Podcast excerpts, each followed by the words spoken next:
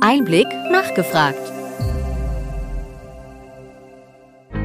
Willkommen bei Einblick nachgefragt, dem Podcast mit Interviews und Gesprächen zum Gesundheitswesen vom Gesundheitsmanagement der Berlin Chemie.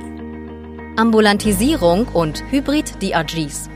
Die Ambulantisierung der stationären Versorgung ist ein drängendes Thema, insbesondere vor den aktuellen Herausforderungen wie Demografie, Fachkräftemangel und Finanzierung.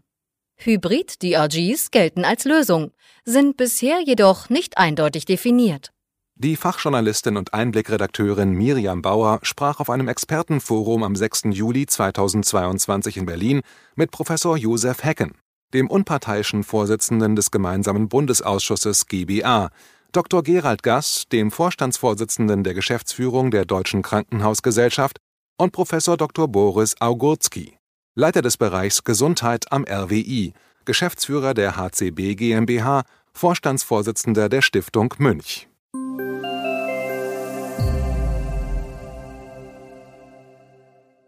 Professor Hecken, es geht um die Ambulantisierung der Krankenhäuser und das große Stichwort Hybrid-DRGs. Was ist das überhaupt und was können wir uns darunter vorstellen, wie Sie das voranbringen? Also die Ambulantisierung äh, ist ja selbsterklärend. Wir müssen uns überlegen, welche Leistungen, die heute noch als sogenannte Eintages- oder Zweitagesfälle im Krankenhaus erbracht werden, ähm, in ambulanten Settings am Krankenhaus oder in Praxiskliniken erbracht werden.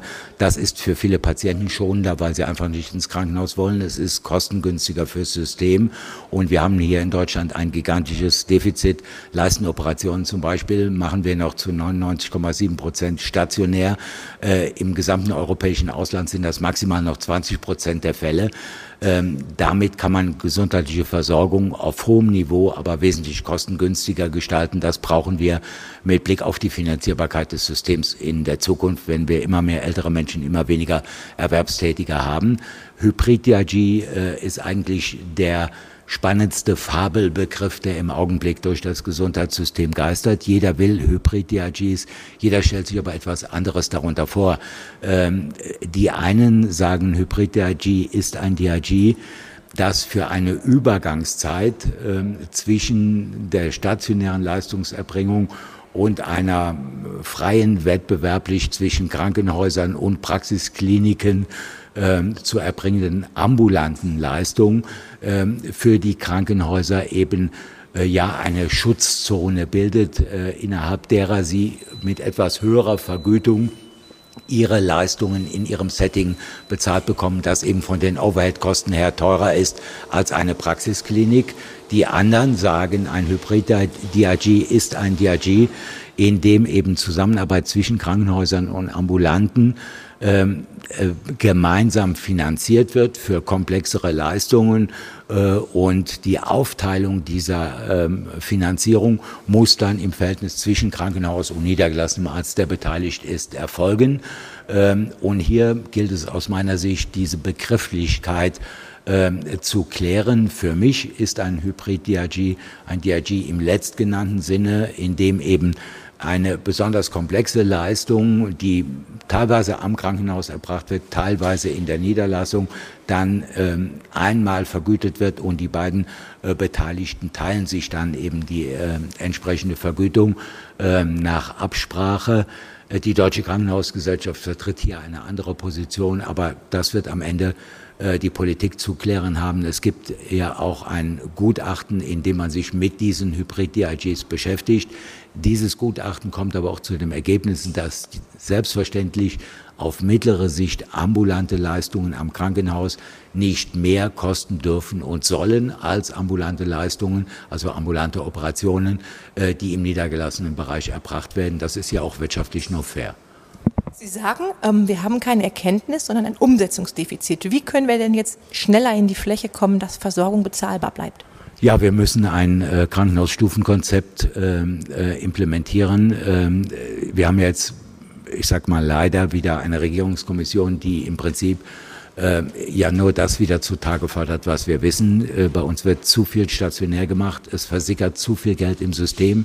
Wir haben zu viele äh, nicht wettbewerbsfähige Krankenhausstrukturen. Wir haben auch zu viele Häuser, die zu viele Leistungen machen, weil es einen Zusammenhang zwischen Menge und Qualität gibt. Das ist ganz selbstverständlich. Das tun diese Häuser nicht, um das Gesundheitssystem zu plündern, sondern schlicht und ergreifend, um zu überleben. Wir haben den Wunsch der Politik, jedenfalls der Kommunalpolitik, jedes Krankenhaus um jeden Preis zu retten. Und deshalb brauchen wir hier eben wirklich einen Plan, der ich hatte ja ein entsprechendes Papier vorgelegt, eigentlich so sein muss, dass wir den Bürgern äh, garantieren, äh, 30 Minuten Fahrzeit, da gibt es ein Krankenhaus, in dem wird ein bisschen Allgemeininternistik, Allgemeinchirurgie, Blinddarm etc. pp. gemacht. Und hier gibt es einen Nukleus für ambulante Operationen. Äh, hier gibt es einen Nukleus äh, am besten in Zusammenarbeit mit niedergelassenen Fachärzten für fachärztliche Versorgung. Hier gibt es auch die Möglichkeit, nach einer äh, ambulanten Operation für besonders malade Patienten noch eine Nacht dort zu verweilen. Äh, und alle anderen Leistungen äh, jenseits dieser Grundversorgung, die wie gesagt 30 Minuten Erreichbarkeitsgrenze haben sollte, äh, müssen dann nach Strukturvorgaben des gemeinsamen Bundesausschusses auf spezialisierte Zentren delegiert werden. Ein ganz krasses Beispiel, wir haben jetzt eine Mindestmenge für Operationen beim Mama-CA, also beim Brustkrebs festgelegt, die liegt bei 100. Und im Zuge der Festlegung der Mindestmenge haben wir festgestellt, dass über 800 Krankenhäuser in Deutschland diese Operationen machen, dass davon aber 180 Krankenhäuser weniger als 10 Operationen pro Jahr machen, 250 Krankenhäuser weniger als 20. Wenn Sie sich das vorstellen, dann können Sie sich bei allem Engagement der dort tätigen Ärztinnen und Ärzte und der Pflegerinnen und Pfleger vorstellen, dass äh, hier es Prinzip Zufall ist, ob es da eine gute Ergebnisqualität gibt. Und das gibt es in tausend anderen Leistungsbereichen auch. Insofern ist das jetzt keine Operation, mit der wir sagen, wir wollen um jeden Preis Geld sparen, selbst um den Preis, dass Patientenversorgung verschlechtert wird. Äh, Bündelung bedeutet im Regelfall äh, Spezialisierung, Zentralisierung, auch Qualitätssteigerung. Es gilt hier der alte Spruch, Übung macht den Meister und diese Gelegenheitsversorgung könnte man durch eine solche Struktur beseitigen. Nur, das muss jetzt irgendwann mal anfangen. Eine kalte Strukturbereinigung äh, wird an die Wand fahren, also wenn die Träger einfach die Häuser zumachen, weil sie pleite sind. Es muss einen geordneten Plan geben und es dauert fünf, sechs, vielleicht sogar zehn Jahre, bis wir so eine Struktur haben. Und wenn wir heute nicht anfangen, haben wir in 20 Jahren oder in 18 Jahren schon die Situation, dass wir 5,2 Millionen mehr Multimorbide haben, 6 Millionen weniger Erwerbstätige, dann haben wir kein Pflegepersonal mehr und dann haben wir kein Geld mehr und dann sagen wir, ja, hätte uns auch früher einfallen können. Äh, an mir hat es dann nicht gelegen. Ich weise bereits seit etwa zehn Jahren auf diesen Sachverhalt hin.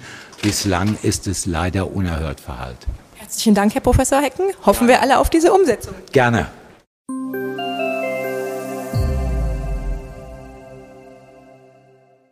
Dr. Gass, wie sieht die DKG ähm, Ihre Position zur Ambulantisierung und zu dem schönen Stichwort Hybrid-DRGs? Wir möchten die politische Initiative ambulant vor stationär wirklich aktiv aufgreifen. Ähm, wir stehen bereit, die Krankenhausstrukturen dahingehend zu verändern, dass wir dafür plädieren, am Krankenhaus äh, klinisch ambulante Versorgungsbereiche einzurichten, um das sogenannte ambulante Potenzial, was heute noch fallstationär bei uns in den Krankenhäusern behandelt wird, hochqualifiziert am Krankenhaus ambulant behandeln zu können, inklusive äh, der notwendigen Nachsorge, gegebenenfalls auch äh, in Kooperation mit Niedergelassenen, die wir gerne dazu einladen, mit uns gemeinsam dieses neue Versorgungsgeschehen zu gestalten. Wir sind der Auffassung, dass diese Ambulantisierung am Krankenhaus viele Vorteile bringt. Vorteile für die Patientinnen und Patienten. Sie werden in äh, gesicherten Infrastrukturbedingungen von einem interdisziplinären Team behandelt. Äh, Vorteile für unsere Beschäftigten. Wir können unsere knappen Pflegekräfte auf die vollstationären Patientinnen und Patienten konzentrieren, die ja dann insgesamt äh, weniger Fälle zu behandeln haben. Aber auch Vorteile für die Beitragszahler, denn die Vergütung dieser klinisch ambulanten Versorgung wird über Hybrid-DRGs erfolgen, die äh, sicherlich ein Stück weit unterhalb der vollstationären DRG liegen, aber immer noch ausreichend Anreize bieten müssen, um tatsächlich dann auch die Leistung Leistungserbringung unter den komplexen Bedingungen äh, eines Krankenhauses zu ermöglichen. Ich danke Ihnen, Herr Dr. Gass. Sehr gerne.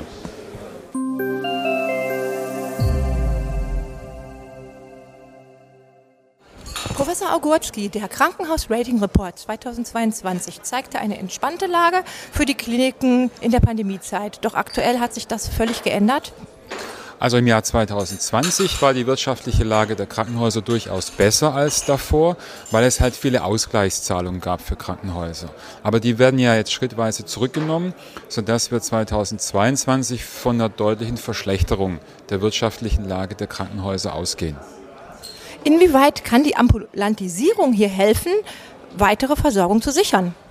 Wir haben jetzt festgestellt, unter Corona und auch noch danach wird es wohl so sein, dass die Fallzahlen der Krankenhäuser deutlich zurückgegangen sind und auch die Auslastung niedrig ist. Wenn das so bleibt, dann haben wir eigentlich eine Menge Überkapazitäten.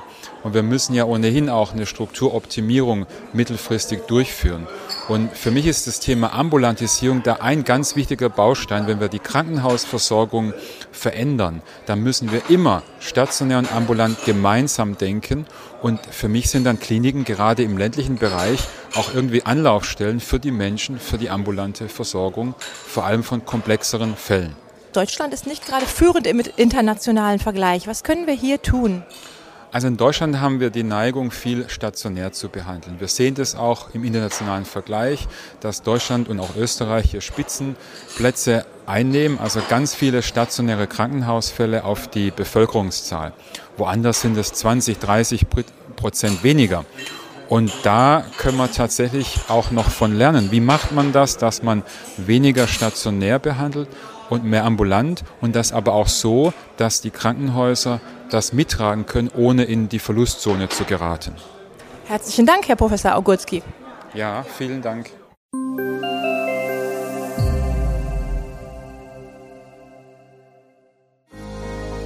Wir hoffen, dass Ihnen diese Ausgabe von Einblick nachgefragt gefallen hat.